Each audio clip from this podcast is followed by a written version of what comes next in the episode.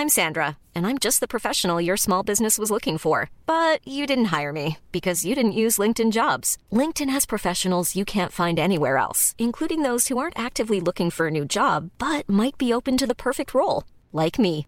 In a given month, over 70% of LinkedIn users don't visit other leading job sites. So if you're not looking on LinkedIn, you'll miss out on great candidates like Sandra. Start hiring professionals like a professional. Post your free job on linkedin.com/people today.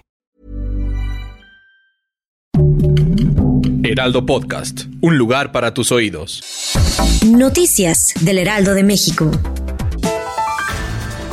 Un grupo de estudiantes de la Facultad de Artes y Diseño de la UNAM marcharon desde Xochimilco hasta la rectoría en protesta a un nuevo caso de abuso sexual en el plantel. Sin embargo, cuando llegaron a CEU, algunos de los manifestantes comenzaron a dañar el mural de Siqueiros y lanzaron pintura a la biblioteca central usando pistolas de gotcha.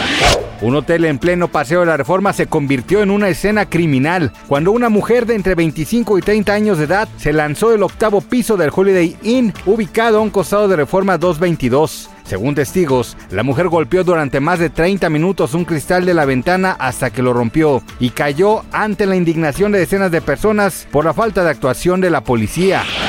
El nuevo sencillo de los Tigres del Norte lleva por nombre Pan y Miel. Se trata de una canción inédita del compositor Manuel Eduardo Toscano, cuya historia relata la conversación entre dos hombres que hablan de una mujer bella, pero uno de ellos no sabe que se trata de la hermana del otro caballero.